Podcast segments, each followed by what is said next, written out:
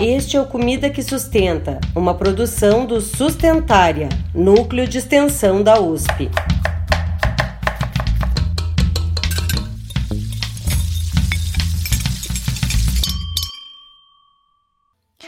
Olá, olá! Está começando mais um episódio do podcast Comida que Sustenta. Eu sou a Ana Lúcia Romito. E eu sou a Beatriz Martins. Sejam muito bem-vindas e muito bem-vindos novamente à nossa cozinha sustentária.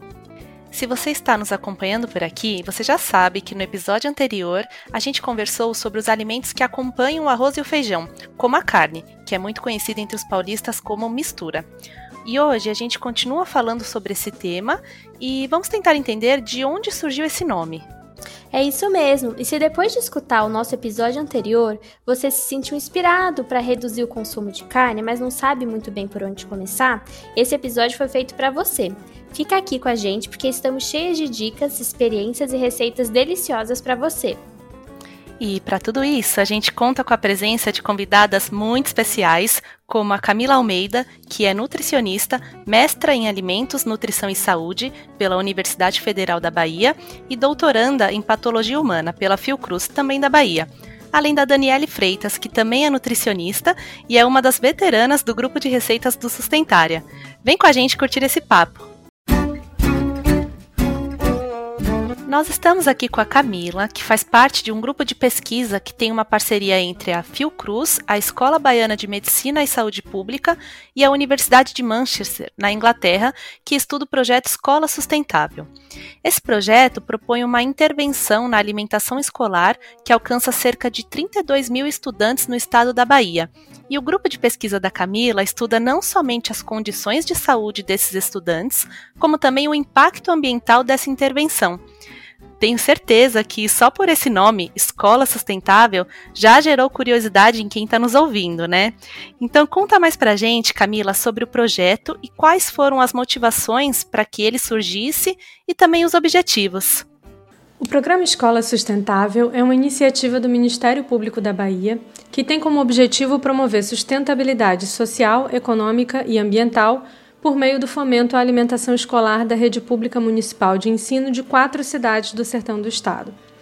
As motivações parecem ter sido o crescente número de casos de estudantes com alergias e necessidades de alimentação especial, assim como um levantamento do estado nutricional dos estudantes que revelou alta prevalência de alterações como baixo peso e excesso de peso. Uma das propostas do programa é a reformulação dos cardápios escolares e entre as metas estava a redução da oferta de alimentos de origem animal e o aumento da quantidade e diversidade de vegetais nas refeições.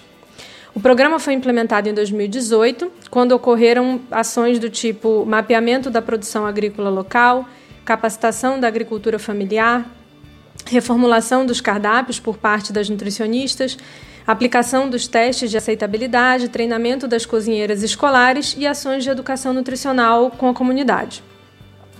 Em 2019, os cardápios foram de fato alterados e a proposta era alimentação baseada em vegetais duas vezes por semana até o final do ano letivo, estendendo para quatro vezes por semana até o final de 2020. Com a pandemia de Covid-19 e a suspensão das aulas presenciais, o programa foi interrompido nesse formato. Que interessante, Camila. Então, com esses levantamentos que observaram desde as alergias alimentares ao baixo excesso de peso nos estudantes, a iniciativa pensou em formas de agir nesse cenário, né, propondo mudanças nos cardápios alimentares. E essa redução dos alimentos de origem animal e o incentivo de alimentos vegetais que você comentou é um dos assuntos chaves do nosso episódio de hoje. Mas Camila, apesar do programa ter sido interrompido agora durante a pandemia, como você comentou, né, quais que foram os resultados que vocês encontraram até agora? Bem, é, nós podemos observar que a aceitabilidade por parte dos estudantes e a comunidade em geral foi razoável, e os resultados preliminares das pesquisas demonstraram que os cardápios sustentáveis, quando comparados aos convencionais, tinham quantidades semelhantes de calorias, carboidratos e gorduras, porém com menos açúcar, gordura saturada e colesterol. Apesar de terem menor teor de proteínas, ambos os cardápios superaram as recomendações nutricionais.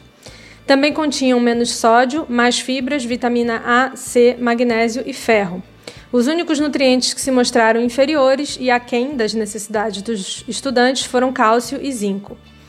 É, os dados sobre emissão de gases do efeito estufa demonstram que a introdução dessa alimentação duas vezes por semana foi capaz de reduzir em até 17%. E se fosse possível ampliar para quatro vezes por semana, essa redução seria de até 45%. Em relação à saúde dos estudantes, nós identificamos uma alta prevalência de LDL colesterol elevado e após um ano de intervenção, a maior parte dos estudantes alcançou um crescimento satisfatório. Houve uma redução da prevalência da relação cintura-estatura elevada, que demonstra redução do risco cardiovascular, além de uma redução importante da prevalência de hipercolesterolemia e anemia.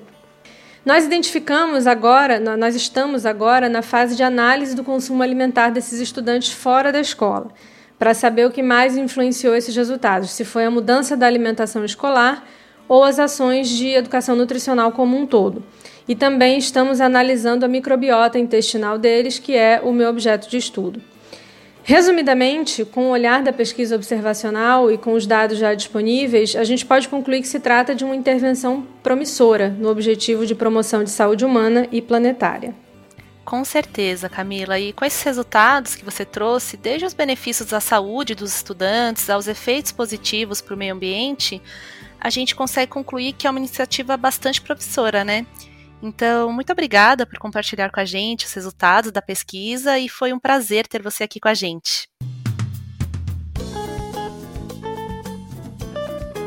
Uau, que projeto bacana e cheio de resultados tão positivos.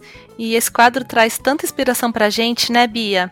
É, pensando em inspirações e curiosidades, vamos conversar um pouquinho mais sobre a mistura, então. Vamos, vamos lá. E para a gente começar, eu vou te falar algo que eu não sabia. Esse termo mistura que estamos aqui falando tanto e que é muito usado pelos paulistas, na verdade não é conhecido em todas as regiões do Brasil, sabia? É, estudando sobre esse tema, eu achei um livro que conta que no interior de Goiás, diferentemente de como é conhecida aqui pelos paulistas, a mistura é o alimento que acompanha a massa. Mas essa massa não é o macarrão que você pode estar pensando aí, viu? Nesse caso, eles se referem à massa como a base do prato, que seria aquilo que confere a famosa sustância, como o arroz, o feijão, a farinha, a mandioca e até o macarrão. E a mistura já seria aquilo que acompanha, ou seja, uma saladinha, legumes ou verduras refogadas. Nossa, interessante, né, Bia? E faz sentido, né? É, há algum tempo a gente abriu uma enquete no nosso Instagram para perguntar sobre o que as pessoas entendiam como mistura. E pessoas do Brasil inteiro votaram e a maioria disse que a mistura para elas é aquilo que acompanha o arroz e o feijão, não necessariamente sendo uma carne, o frango ou o peixe. E essas pessoas também disseram que não viam muito sentido em chamar a carne de mistura. É claro que o nosso público é uma pequenina parcela que a gente pôde consultar e que geralmente já conhece um pouquinho mais sobre o tema, né? Mas dá para pensar quantas pessoas ainda enxergam de outra forma, né? Sim, Ana, com certeza. E é engraçado isso, como existem essas diferenças regionais, né? Porque essa forma de chamar carne não é comum em todas as regiões do país. E não é que isso tá certo ou tá errado, porque é difícil a gente colocar um marco de quando surgiu o termo e se ele realmente carrega o significado ideal. Mas isso não significa que a gente não pode pensar a respeito, não é? Com certeza, Bia, é sempre válido a gente refletir. E esse quadro, então, vai ficar como um convite para reflexão dos motivos que nos fazem associar o termo mistura à carne e a ideia de que a carne é tão necessária no prato, sendo que ela não precisa ser, né? Bom, continuando a nossa conversa sobre a presença da carne nas nossas refeições, um tema que a gente conversou muito no episódio anterior foi sobre o quanto a gente precisa nos atentar para a quantidade de carne que a gente está consumindo nas últimas décadas. Então, se você ainda não escutou esse episódio, eu recomendo demais que você ouça. Ah, eu também. E a partir dessas reflexões, pode surgir a vontade de reduzir a carne mas pensar em outros alimentos para compor o prato pode não ser uma tarefa muito fácil para todo mundo, e muitas pessoas relatam não ter o hábito ou então a criatividade, o que está muito relacionado com aquela sensação de não saber por onde começar, sabe? Sim, Bia, eu mesma já ouvi muito disso. E você que está aí escutando a gente já passou por algo assim, se identifica com essa situação? Se sim, nós vamos tentar te ajudar mostrando que existe um mundo de possibilidades quando a gente fala de alimentação. Vamos lá? Bora que vai ter muita coisa boa por aqui. E para isso, então a gente montou cinco refeições que podem servir de inspiração para você. Nós vamos começar com uma torta salgada de legumes. É, você pode fazer com os, com os legumes que tiver aí na sua geladeira. E é super fácil, porque você só precisa bater a massa no liquidificador e colocar para assar. Como acompanhamento, você pode pensar em um mix de folhas, como rúcula, agrião, alface roxa e espinafre. E essa receita é bem bacana, porque você pode fazer uma quantidade grande, cortar e congelar em porções. Assim, na hora do aperto, vai te ajudar a se alimentar de uma forma mais saudável e, claro, sustentável. Ah, Bia, sim, uma torta congelada sempre me salva. É, uma outra opção bem prática é um rosti de batata que também pode ser feito com qualquer tubérculo que tiver na geladeira, como por exemplo inhame, batata doce, mandioquinha. O rosti é uma preparação que surgiu na Suíça, mas não pense que é uma receita complicada, tá? É, você só precisa ralar um tubérculo que tiver na geladeira e colocar na frigideira com um pouquinho de azeite, alguns temperinhos da sua preferência e ele fica tipo uma panqueca. Pode ser recheado ou não, e aqui fica mais uma dica. Um rosti de inhame, crocante, acompanhado com uma salada de ovos, tomate, manjericão, fica tudo de bom. Ai, fica mesmo, Ana, e fica pronta rapidinho, não é?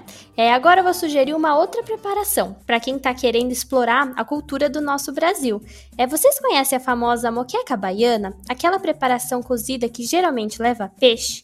Essa moqueca pode ser preparada com banana da terra e com alguns outros legumes, como brócolis, abóbora e a batata doce. E ela pode ser acompanhada de arroz, feijão e uma farofinha. A banana da terra é um tipo de banana muito usada em pratos salgados. E esse aqui, ele acaba sendo um prato mais elaborado, né? Então você pode deixar para fazer no final de semana ou na sua folga. Experimenta para fazer para sua família ou para aquela sua amiga super especial. Ele é muito gostoso e não é todo mundo que conhece, viu? Essa receita é realmente uma delícia e surpreende demais. É, uma outra que eu pensei aqui, Bia, é o bolinho de espinafre. Você só precisa misturar o espinafre refogado com os demais ingredientes e temperos, formando uma massa e colocar para assar. É, essa receita eu adoro e ela é ótima para não desperdiçar as folhas nem os talos do maço do espinafre. É, você também pode fazer com brócolis, couve-flor e até a couve-manteiga. Essa receita, acompanhando um arrozinho ou um purezinho, uma salada colorida, fica uma delícia, super completa e além de ser divertida, porque as crianças adoram. Ah, elas adoram mesmo. E nessa onda de preparações divertidas, tem também o hambúrguer de grão de bico. Ele pode ser feito com outros tipos de leguminosas, como por exemplo a lentilha, o feijão preto ou até a soja. Mas eu não vou dar muitos spoilers não, porque a Dani, que é a nossa colega aqui do Sustentária e que faz parte do grupo de receitas, veio aqui nos passar essa receita na íntegra, nos mínimos detalhes. Então, Dani, é um prazer ter você aqui com a gente e o microfone é todo seu. Olá, pessoal do Comida que Sustenta. Muito obrigada pelo convite, é um prazer estar aqui. E vamos aos ingredientes dessa receita maravilhosa com ingrediente tão versátil que é o grão de bico. Para fazer, você vai precisar de 3 xícaras de chá de grão de bico cozido, que é o equivalente a uma xícara dele seco. Então a gente já vê que ele é bom porque ele rende. uma cebola média picada em cubinhos, meia xícara de chá de aveia em flocos, uh, meia abobrinha média ralada, uma cenoura média ralada, uma colher de sopa de orégano, um fio de azeite de oliva, uma colher de chá de sal, uh, salsinha a gosto. E você pode estar tá adicionando outros temperos da sua preferência também, como curry, pimenta, uh, açafrão, páprica doce, defumada, enfim, é, cebolinha, o que você quiser. Para o modo de preparo, a gente vai estar tá utilizando uma travessa grande, vai colocar todo o grão de bico e amassar com um garfo ou outro utensílio que você ache mais prático até que ele fique numa consistência pastosa.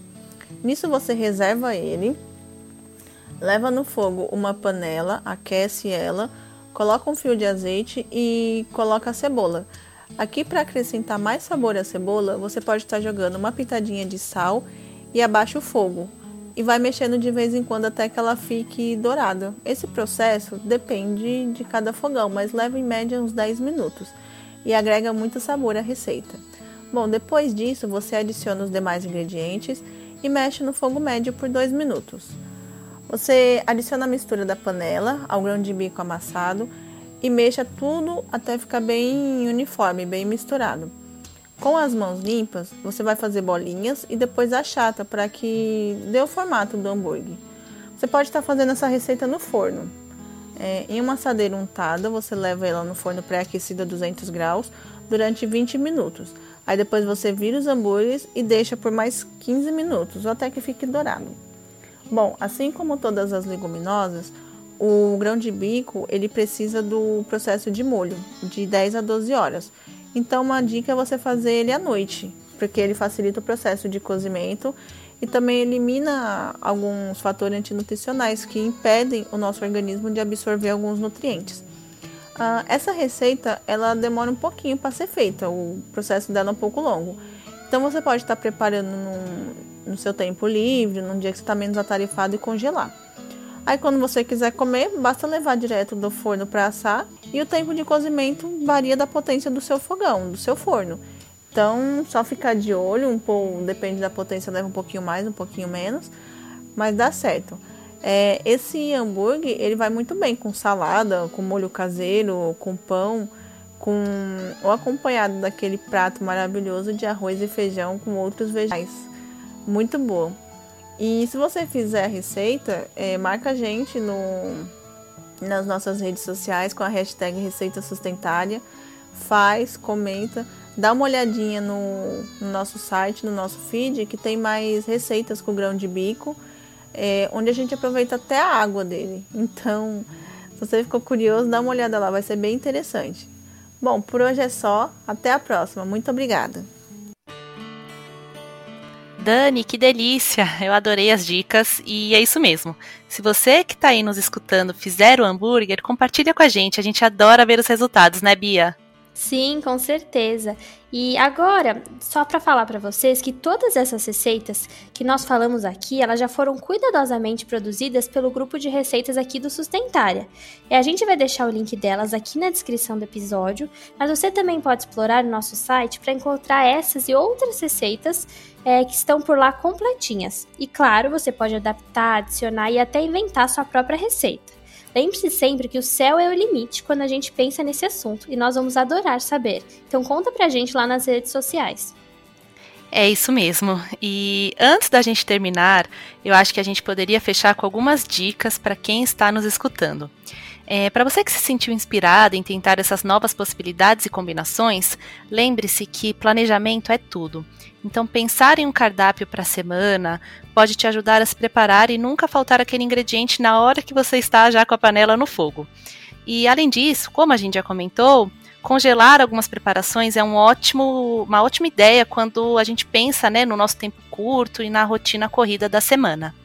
Sim, e pensando nos legumes e verduras que apareceram em quase todas as receitas que a gente passou, uma ótima dica é já lavar os legumes assim que chegar das compras. E uma outra dica ainda é que você pode armazenar as verduras em camadas de papel toalha, em potes bem vedados, o que pode facilitar para montar a salada ao longo da semana, porque com tudo prontinho não bate aquela preguiça, sabe, de lavar bem na hora da refeição e os alimentos acabam durando mais também, e a gente consegue evitar o desperdício.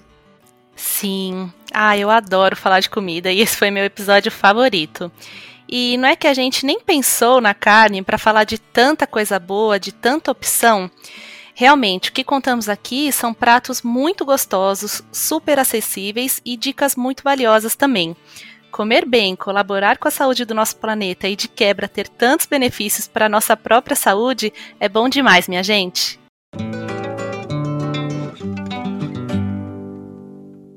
Bom, nós esperamos que vocês tenham gostado desse episódio tanto quanto a gente. E se surgir alguma dúvida ou sugestão, estamos aqui para te ouvir. Fique à vontade para escrever para nós no sustentaria@usp.br. E já anota aí na agenda, porque no dia 6 de agosto sai mais um episódio que vai ter como tema Família dos Feijões, que a gente chama também de leguminosas. Esperamos vocês! Esse foi o podcast Comida que Sustenta, uma realização do Sustentária, com apoio da Pró-Reitoria de Cultura e Extensão Universitária da USP, além do apoio técnico da EcoSapiens Comunicação, e pesquisa e edição de áudio de Fernando Curaien e Pamela de Cristine.